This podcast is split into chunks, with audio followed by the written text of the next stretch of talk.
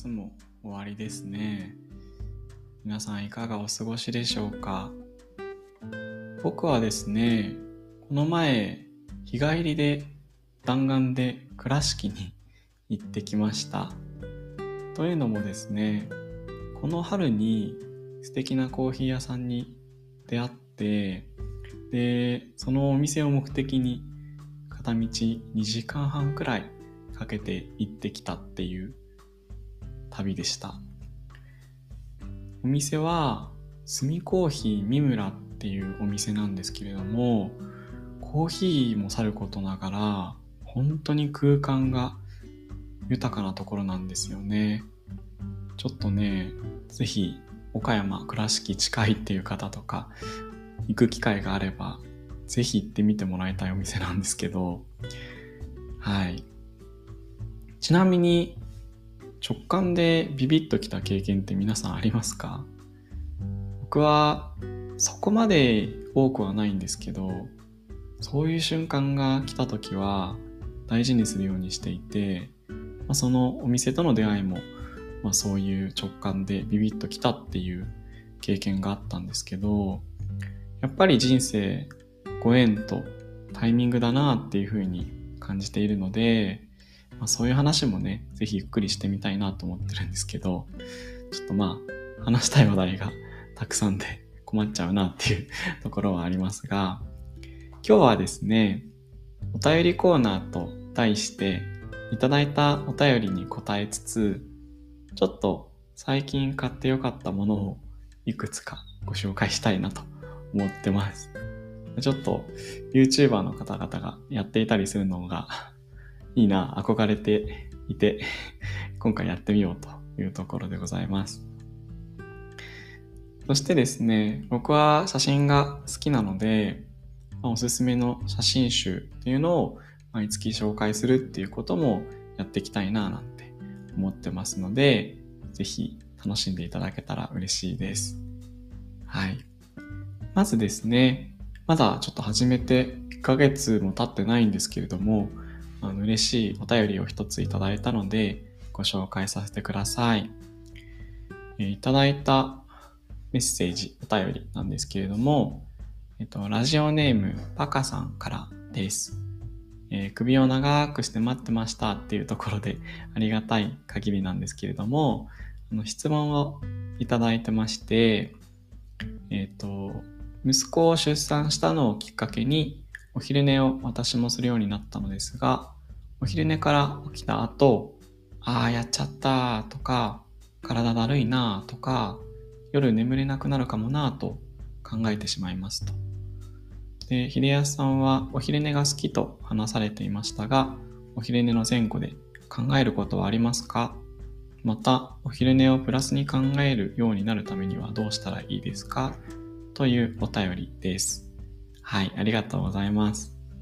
ちなみに皆さんはお昼寝普段されますか？忙しい方は難しいかもしれないんですけど。でそもそもですね、僕のまあ個人的な話なんですが、だいたいね、あの夜6時間くらい寝て、お昼寝を2時間くらいするっていう、まあ合計8時間の睡眠時間、睡眠サイクルが自分の中では一番調子いいなって感じてるんですよね。で、まあ睡眠のサイクルとかって、まあ、どれくらい寝るのがいいのかっていうのは、まあ、もちろん個人によるかなと思うので、まあ、早い段階でね、自分に合う睡眠サイクル、睡眠時間っていうのを見つけられるといいですよね。僕はそこに一つ今は行き着いていて、まあ、もちろん毎日できないので、まあ、その週末とかゆっくりできる時はなるべく自分の体が喜ぶようなあのサイクルを意識してるんですけどなんかお昼寝も15分くらいがいいってこうネットというか情報として聞いたことがあったんですけど試してみたけどあんまり僕はすっきりしなくて当てはまらなかったんですよね。でまあ試しにというか目覚ましとかかけないで自分が寝たいだけ寝たい時にっていう形で試してみたらというかあの寝てみたら大体お昼寝が1時間半とか2時間くらいしたらパッと起きるみたいな感じで、それがすごくこう自分の中ですっきりした回復したっていう感覚があったので自分に合うのはこれくらいの時間なのかなって今は思ってます。でもね本当に面白いんですけど特にお昼寝に関してはしっかり寝れるとなんかこう海の底深くに潜ったような感覚だったりとかなんか宇宙に行ってるような感覚に陥るんですよね。もちろんどちらも行ったことがないので本当に感覚なんですけど何にも何て言うんだろうシーンとしてるような時間がこう過ごされているような感じがしてだから好きっていうのはあるんですけどでちょっと質問の内容に戻るんですがまずお昼寝の前後で考えることありますかっていう質問に関しては僕はですねなるべく考えないようにしています。というのも特にこう寝る前に考え事しちゃうとすっきり寝れないしなんか寝起きも良くなくってうわーって感じになっちゃうのでなるべく何も考えないようにこうゆっくり深呼吸をして呼吸を整えて、まあ、寝るように意識してます。でこれは結構、まあ、夜も同じでそうするとこうスッとどこかのタイミングで本当に落ちるというか体自身が自然に体を休めようとするっていうような感覚というかになるのかなっていうふうには思っていて僕はそういうふうに意識しているというか、まあ、何も考えないように意識してますかね。うん。なかなかね、難しいこともあったりするので、考え事とか。なるべくなんかこう寝る前に一段落させておくとか、まあ、ちょっとそこをこうすっきり割り切って寝るっていうようにしてます。そして、えー、お昼寝をプラスに考えるようになるためにはどうしたらいいですかっていう質問に関してなんですけど、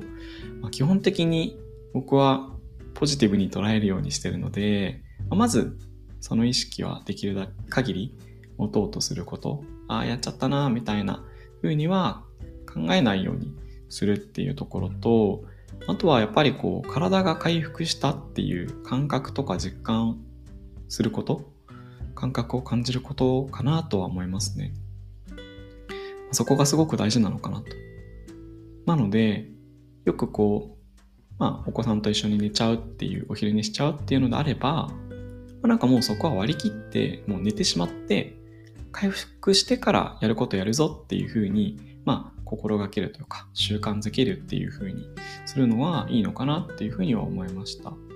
あ、もちろん、こうね、ママさんとかだと、こう僕みたいに週末のんびりたくさん寝れるってことも多くはないと思うので、まあ、自分が一番スッキリできるような時間を見つける、ま、15分なのか、まあ、30分なのか。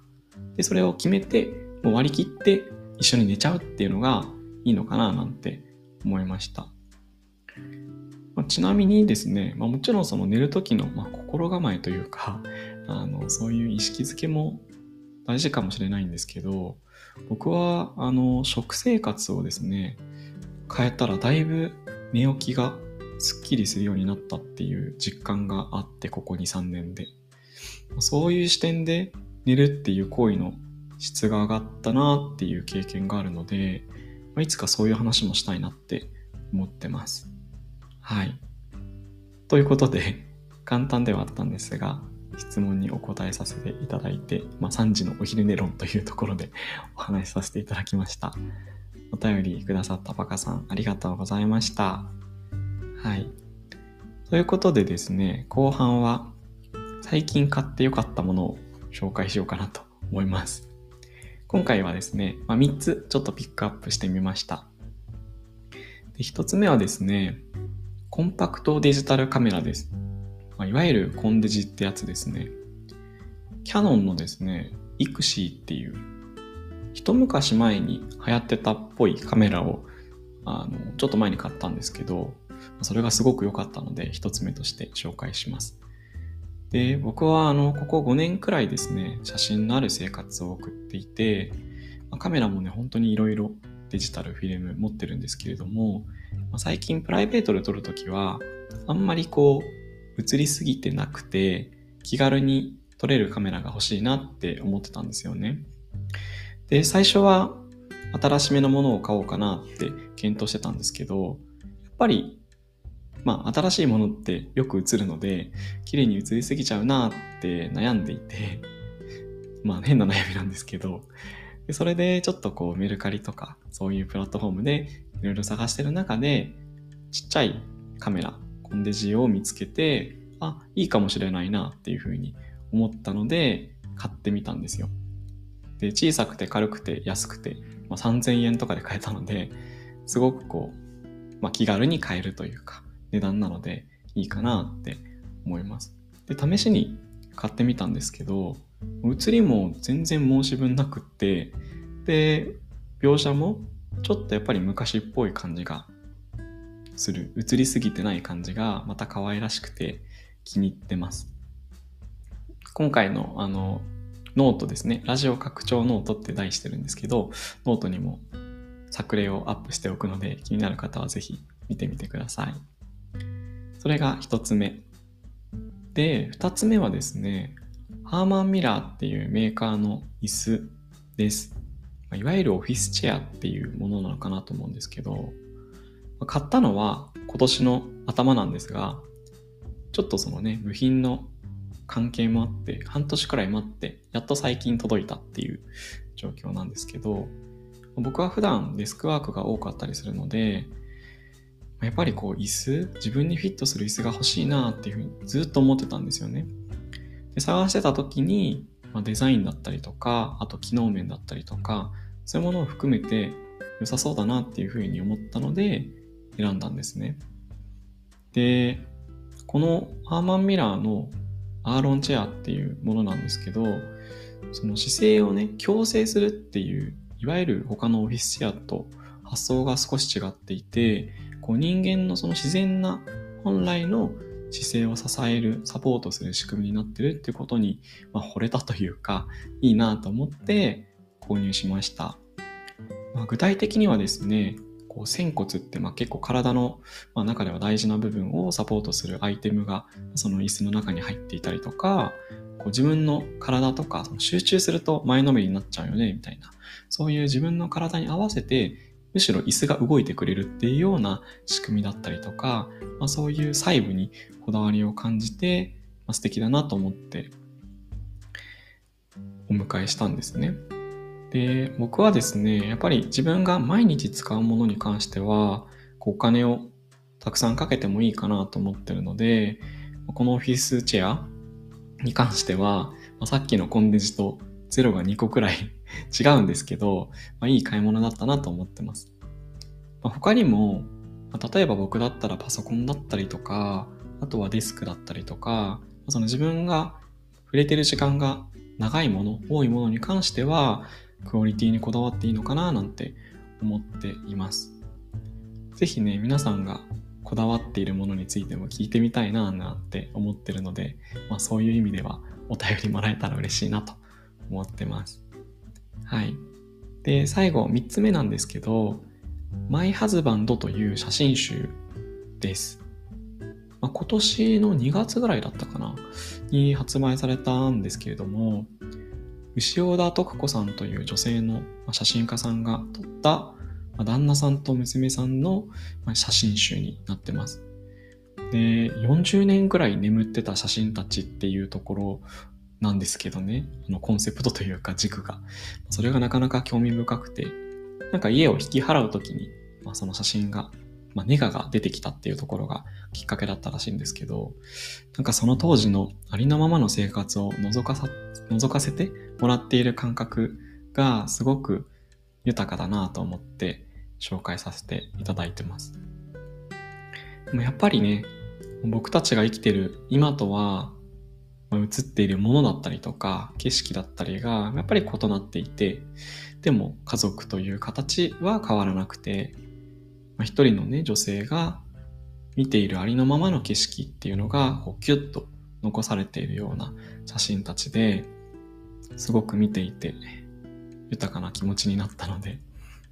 ぜひ写真を撮ってる方は手に取ってもらえたら嬉しいなと思ってはい紹介させてもらいました。ということで、簡単ですが、最近買ってよかったものを3つ紹介しました。ま、今後はですね、定期的にこのテーマをやっていきたいなと思ってますし、写真集も僕はよく買っているので、まあ、そういうのもお勧めしていきたいなと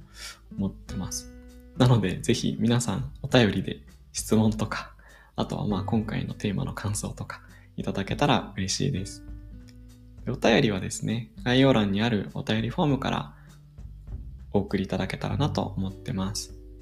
まあ、ポッドキャポッドキャストの感想はもちろん、最近あったいいことだったりとか、